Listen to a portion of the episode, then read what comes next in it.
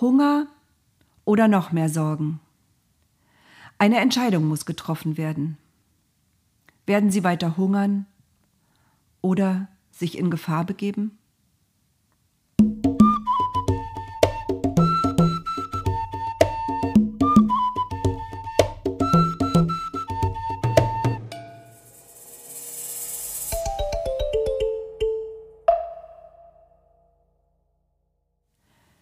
Josef weinte und niemand durfte es sehen. Er, der zweitmächtigste Mann aus Ägypten, fühlte sich sehr allein. Alles war ihm fremd. Das Land, die Menschen, ihre Sitten, ihre Gewohnheiten.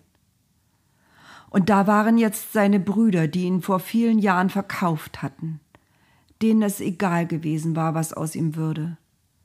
Nun waren sie hier und auch sie waren ihm fremd in ihrer unbeholfenen Art, in ihrer Unterwürfigkeit. Und gleichzeitig waren sie ihm so nah. Am liebsten wäre er zurückgelaufen und hätte gerufen, Erkennt ihr mich denn nicht? Ich bin doch Josef, euer Bruder. Aber dafür war es noch zu früh. Josef trocknete seine Tränen. Neben der Fremdheit und der alten Vertrautheit gab es noch ein Gefühl, das in ihm tobte. Er hatte so viel gelitten in der Zeit in Ägypten. Auch sie sollten leiden. Er wollte es ihnen nicht zu leicht machen, indem er sich ihnen gleich zu erkennen gab. Sie mussten noch warten und leiden, in Ungewissheit und Furcht. Furcht vor ihm, Josef, jetzt genannt Zafenat Paneach, der Herr über die Speicher. Josef ging zurück in den Raum. Seine Brüder hockten zusammen mit hängenden Köpfen. Als sie ihn sahen, standen sie auf, blickten ihn erwartungsvoll an. Warum war er hinausgegangen? Das hatte die Brüder noch mehr verunsichert. Du da, sagte Josef und zeigte auf Simeon. Du da bleibst hier. Er hatte sich das vorher nicht überlegt, auf wen er zeigen würde. Nun war es Simeon, der Große und Starke. Josef wandte sich an die anderen. Ihr anderen geht in euer Heimatland. Wenn ihr mir euren jüngsten Bruder herbringt, dann darf dieser hier gehen. Dann dürft ihr alle gehen, denn dann habt ihr mir gezeigt, dass ihr keine Spione seid, die das Land Ägypten auskundschaften wollen. Während der Dolmetscher die Rede Josefs den Brüdern übersetzte, nickte der schon den Soldaten zu, die den Eingang bewachten. Sie ergriffen Simeon, fesselten ihn und führten ihn ab. Es ging alles so schnell und so reibungslos, dass Simeon gar nicht auf die Idee kam zu protestieren und dass die Brüder keine Gelegenheit hatten, Abschied zu nehmen. Wir kommen zurück, rief Ruben seinem Bruder zu, als der schon in der Tür stand. Simeon schaute sich um. Lebt wohl, rief er. Grüßt mir den Vater. Schon war er verschwunden. Was die Brüder nicht wussten, Josef hatte in den Tagen, in denen sie gefangen waren, schon angeordnet, ihre Behälter mit Getreide zu füllen, und zwar reichlich. Jeder der Brüder erhielt auch seinen Reisesack zurück. Auch das wussten sie nicht.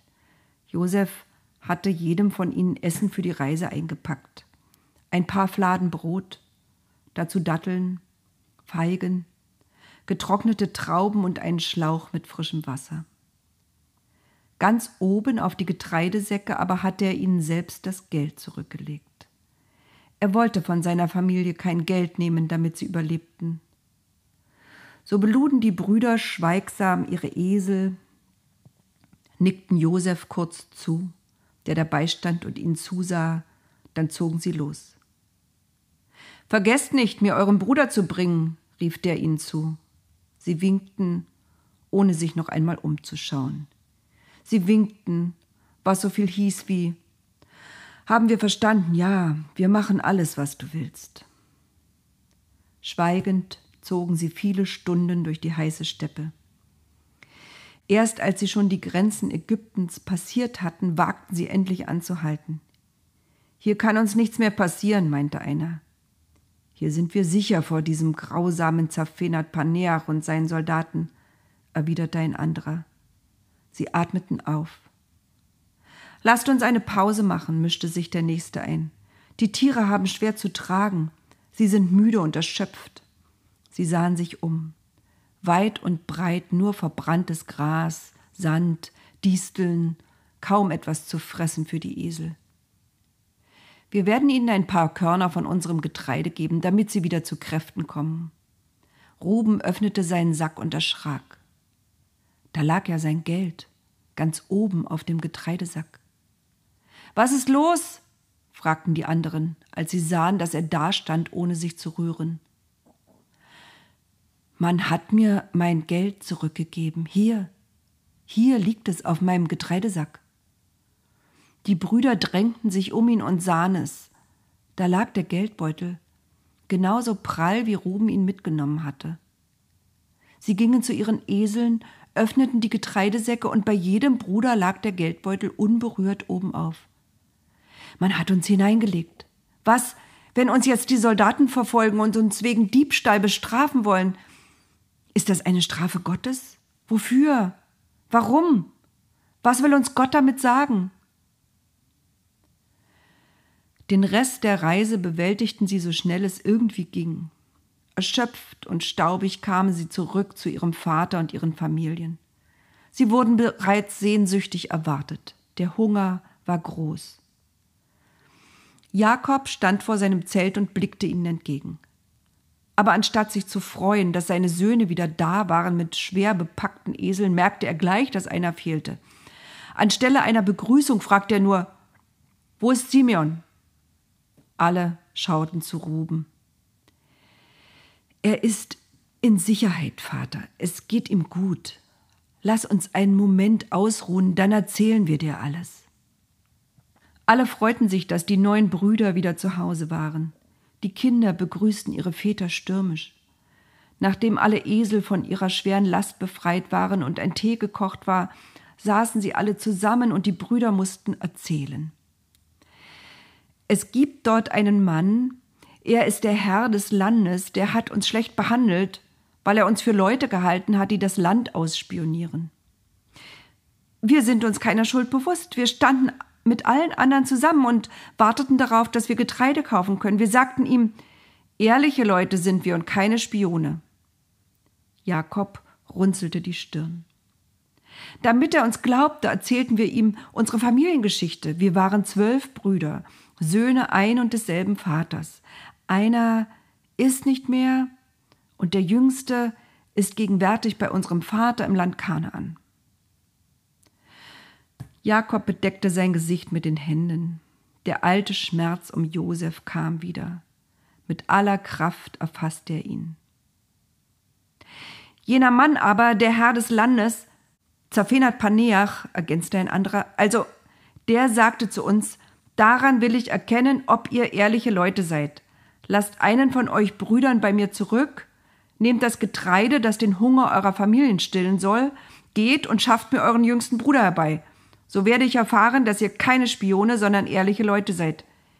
Ich gebe euch dann eurem Bruder heraus, und ihr dürft euch frei im Land bewegen. Jakob schwieg. Benjamin saß dicht bei ihm und blickte die anderen erwartungsvoll an.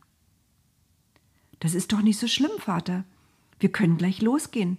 Dann holen wir Simeon und sind alle wieder beisammen. Da ist noch etwas, meldete sich nun Levi zu Wort. Dieser strenge Mann, Zafenat Paneach, er hat uns allen unsere Geldbeutel auf die Kornsäcke gelegt. Er hat, obwohl er uns für Spione hielt, nicht unser Geld abgenommen. Wir verstehen nicht wieso. Wieder herrschte Schweigen. Sie konnten sich nicht darüber freuen, sondern fürchteten sich. Würde der Zorn Zafinat Paneachs sie bis in ihre Heimat verfolgen? Würde er sie auch noch als Betrüger beschuldigen, wenn sie wiederkäme nach Ägypten? Als erster fand ihr Vater Jakob seine Sprache wieder. Ihr bringt mich um meine Kinder. Josef ist nicht mehr. Simeon ist nicht mehr. Und Benjamin wollt ihr mir auch noch nehmen. Nichts bleibt mir erspart. Das konnte Ruben nicht auf sich sitzen lassen. Er wandte sich an seinen Vater. Vertrau mir und lass Benjamin mit uns ziehen. Ich selbst verbürge mich dafür. Ich bringe ihn dir wieder zurück. Niemals! Jakob erhob sich. Rahels und mein Sohn wird nicht mit euch hinunterziehen, denn sein Bruder ist schon tot, nur er allein ist noch da. Stößt ihm auf dem Weg, den ihr geht, ein Unglück zu, dann werde ich vor Kummer sterben. Er stand auf. Das Gespräch war beendet. Der Hunger wütete weiter in Ägypten und auch im Land Kanaan. Sie versuchten, so sparsam wie möglich mit dem Getreide umzugehen, aber irgendwann war es vollständig aufgezehrt. Die Kinder weinten, die Mütter sorgten sich, die Sonne und der Staub lagen wie eine schwere, heiße Decke auf dem Land und allem, was sich darin befand, auf den Zelten, den Tieren, auf den Gesichtern der Menschen. Die Quellen drohten auszutrocknen. Alle warteten, dass Jakob etwas sagte. Schließlich forderte er sie auf, noch einmal nach Ägypten zu ziehen und etwas Getreide zu kaufen, damit sie etwas zu essen hätten. Judah gab zu bedenken, der Mann, also Zafenat Paneach, hat uns eindringlich gewarnt. Er hat zu uns gesagt, ihr dürft mir nicht mehr vor die Augen treten, wenn euer Bruder nicht bei euch ist. Gib uns bitte unseren Bruder Benjamin mit. Dann werden wir wieder hinunterziehen nach Ägypten und etwas zu essen kaufen. Wir werden mit Getreide, mit Simeon und mit Benjamin wieder zurückkommen. Willst du ihn aber nicht mitgehen lassen, dann, dann gehen wir nicht. Der Mann, Zaphenat Paneach, der Herrscher über Ägypten, hat uns gesagt, ihr dürft mir nicht vor die Augen treten, wenn euer Bruder nicht bei euch ist. Aber so schnell gab Jakob nicht auf. Er war ein Mann, der mit Gott gerungen hatte, damals am Jabok. Ganz allein war er dort gewesen und hatte nicht aufgegeben. Sollte er jetzt aufgeben und tun, was seine Söhne von ihm verlangten? Warum habt ihr mir das angetan? fragte er sie. Warum habt ihr dem Mann gesagt, dass ihr noch einen Bruder habt? Wir hatten keine Wahl, Vater, gab Levi zurück. Der Mann erkundigte sich ganz genau nach uns und unserer Familie. Er fragte immer weiter nach. Er fragte sogar, Lebt euer Vater noch? Habt ihr noch einen Bruder? Wie sollten wir ihn belügen, wo er uns beschuldigte, Spione zu sein? Und konnten wir denn wissen, dass er verlangen würde, wir sollten Benjamin zu ihm bringen? Levi verstummte. Da sprang Judah ein. Vater, lass Benjamin mit mir gehen, dann gehen wir los. Wir machen uns auf den Weg nach Ägypten. Wir brauchen Getreide, wenn wir am Leben bleiben wollen und nicht verhungern. Weder du noch Benjamin, noch wir und unsere Familien und, fügte er hinzu, auch Simeons Familie möchte Simeon wieder hier haben. Ich will Bürger für Benjamin sein, ich verspreche dir, er wird zurückkommen. Und wenn ich ihn die ganze Zeit an meiner Hand halte, du sollst ihn wiedersehen. Wenn ich ihn nicht zu dir bringe, wenn er nicht wohlbehalten wieder hier vor deinen Augen stehen wird, dann. Er zögerte etwas, dann will ich Zeit meines Lebens als Schuldner vor dir dastehen. Es ist doch wahr, hätten wir nicht so lange gezögert, wir wären jetzt schon zweimal wieder zurück. Endlich gab Jakob nach. Er seufzte. Wenn es denn sein muss, dann macht es so. Nehmt von den besten Dingen des Landes, von dem wenigen, was wir noch haben. Nehmt etwas davon in euren Säcken mit und überbringt es dem Mann, dessen Name ich mir nicht merken kann und und will. Nehmt es mit als Geschenk. Etwas Mastix, Balsam und etwas Honig, Gewürzkräuter und Räucherharz, Pistaziennüsse und Mandeln. Außerdem nehmt den doppelten Betrag an Geld mit. Denn auch das Geld, das sich oben in euren Säcken wiedergefunden hat, müsst ihr wieder mitnehmen. Vielleicht liegt ein Versehen vor. Und nehmt auch Benjamin mit. Macht euch auf den Weg und zieht wieder hin zu diesem Mann. Der allmächtige Gott aber lasse euch Erbarmen bei dem Manne finden, dass er Simeon und auch Benjamin wieder mit euch ziehen lässt. Ich aber. Ich habe jetzt keine Kinder mehr. Und er drehte sich um und ging ohne ein weiteres Wort in sein Zelt.